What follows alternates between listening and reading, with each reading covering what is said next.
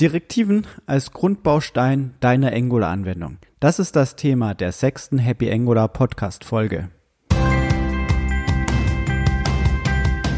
Hallo und herzlich willkommen zum Happy Angular Podcast, dem Podcast von Angular Entwickler für Angular Entwickler und die, die es werden wollen. Verstehe, wie Angular Anwendungen funktionieren erhalte spannende Einblicke und bewährte Praxiserfahrung. Mein Name ist Sebastian Dorn.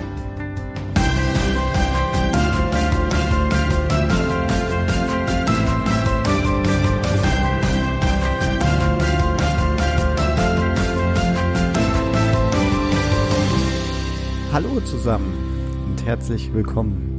Hier ist wieder einmal Sebastian Dorn und wir schauen uns heute einen weiteren Grundbaustein deiner Angular-Anwendung an, nämlich die Direktiven.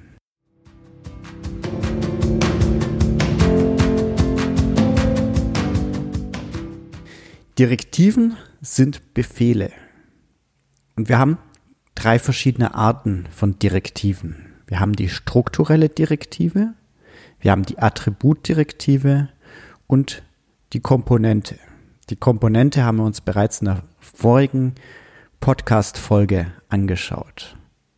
Die strukturellen Direktiven verändern die Struktur des Dombaums. Die sind zum Beispiel da für Listen oder auch für Fallunterscheidungen.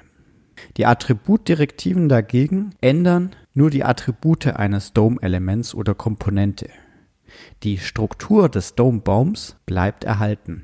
Ein Beispiel dafür ist das Setzen von Style-Klassen. Und die Komponente ist eine Standard-Grundbaustein in der Angular-Anwendung und damit können wir Inhalte darstellen.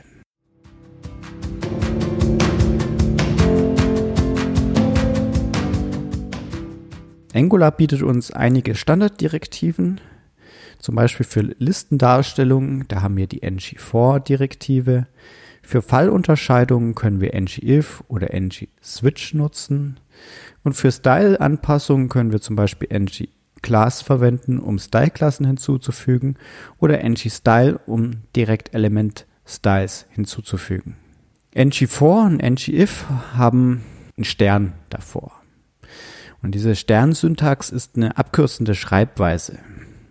Das an sich erstmal ein Property Binding und Template Tag kombiniert.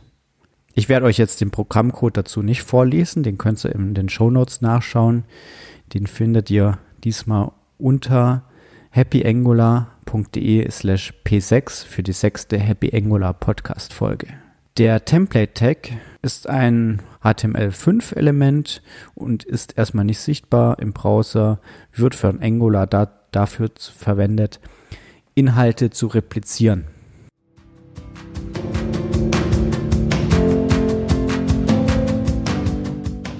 Neben den Standarddirektiven können wir auch eigene Direktiven erstellen.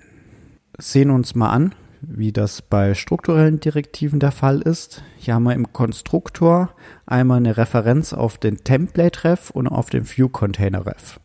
Also eine strukturelle Direktive hat diese zwei Referenzen im Konstruktor. Schaut euch dazu auch den Programmcode an. Die Attributdirektive dagegen hat nur Element-Ref. Das ist, sagen wir, auch die technische Unterscheidung, wenn wir eigene Direktiven schreiben, ob es eine strukturelle Direktive oder eine Attributdirektive ist. Das setzen wir bereits im Konstruktor fest. Technisch gesehen ist eine eigene Direktive eine TypeScript-Klasse plus einem Decorator. In diesem Decorator sind die Metadaten enthalten und der heißt hier einfach add directive. In den Metadaten sind dann Pfad zu Styles oder Inline-Styles gegeben, ein Selektor. Wir setzen, äh, verwenden den Selektor dafür, um auf welches Element soll die Direktive angewendet werden. Es handelt sich hier um einen CSS-Selektor und typischerweise wird dieser eingebunden wie ein HTML-Attribut.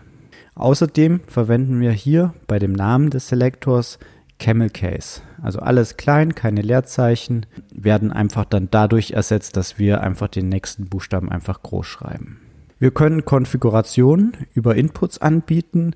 Da können wir dann die Direktive anpassen, dass sie äh, ihre Darstellung oder ihr Verhalten anpasst oder auch bestimmte Daten, die wir vielleicht über die Direktive setzen. Hier ist der Tipp, verwendet einfach Präfix des CSS-Selektors. Dann wissen wir auch genau, zu welchem Input welche Direktive gehört oder zu welcher Komponente. Dadurch können wir Überschneidungen vermeiden und wir haben eine klare Zuordnung. Wenn wir nur einen Input anbieten, können wir den Namen des CSS-Selektors verwenden. Wir können Events auch nach draußen geben. Das können wir mit Outputs machen. Dazu auch mehr nochmal in der Podcast-Folge zu den Komponenten. Wir können Host-Listener nutzen, um auf bestimmte Events äh, zu erkennen, zum Beispiel Mouse-Over, Mouse-Leave, dass wir zum Beispiel so einen Mouse-Over-Effekt erzeugen und wir geben dabei einfach eine Methode an, die auf diese Events reagiert. Also wir können hier zum Beispiel das einfärben mithilfe von der Direktive, wenn der Benutzer mit einer Maus drüber fährt. Hier der Hinweis, Host Listener bitte immer Public angeben, sonst schlägt euer Protbild fehl. Host Bindings sind ähnlich einfach zum Host Listener. Wir verwenden hier einen Decorator und es ist eine einfache Möglichkeit, um auf DOM Properties zuzugreifen und diese dann zu verändern. Das können wir bei Style-Klassen, Style-Attributen zu verwenden. Und auch hier wieder der Hinweis, gebt das bitte immer public an. Das ist sehr wichtig, sonst schlägt euer Protbild fehl.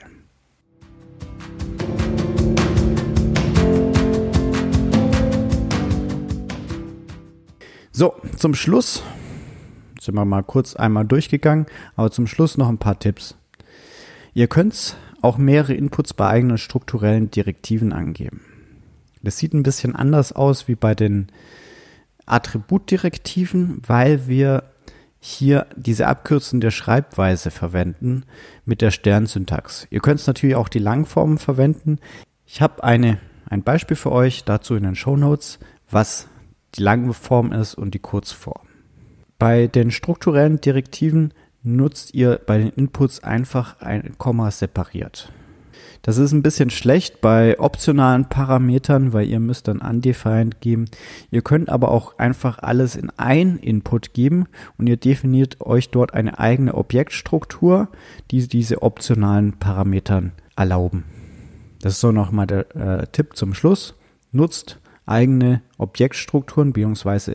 exakt Interfaces, um eure Inputs zu strukturieren bei strukturellen Direktiven.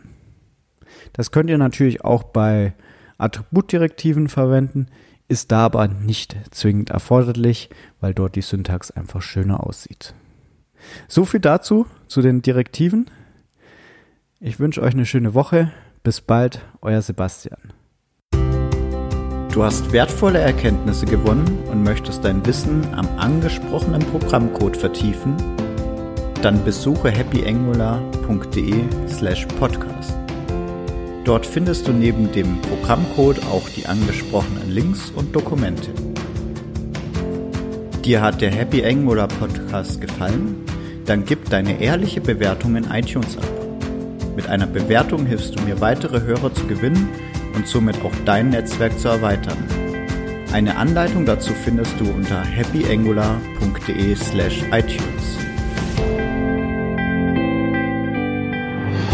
Das war der Happy Angular Podcast. Der Podcast von Angular Entwickler für Angular Entwickler. Sebastian Dorn sagt vielen Dank fürs Zuhören und ich freue mich auf die nächste Folge. Ich wünsche dir, mein lieber Hörer, auch im Namen meiner Co-Moderatoren und Gäste viele tolle Ideen und vor allem viel Spaß beim Programmieren mit Angular. Dein Sebastian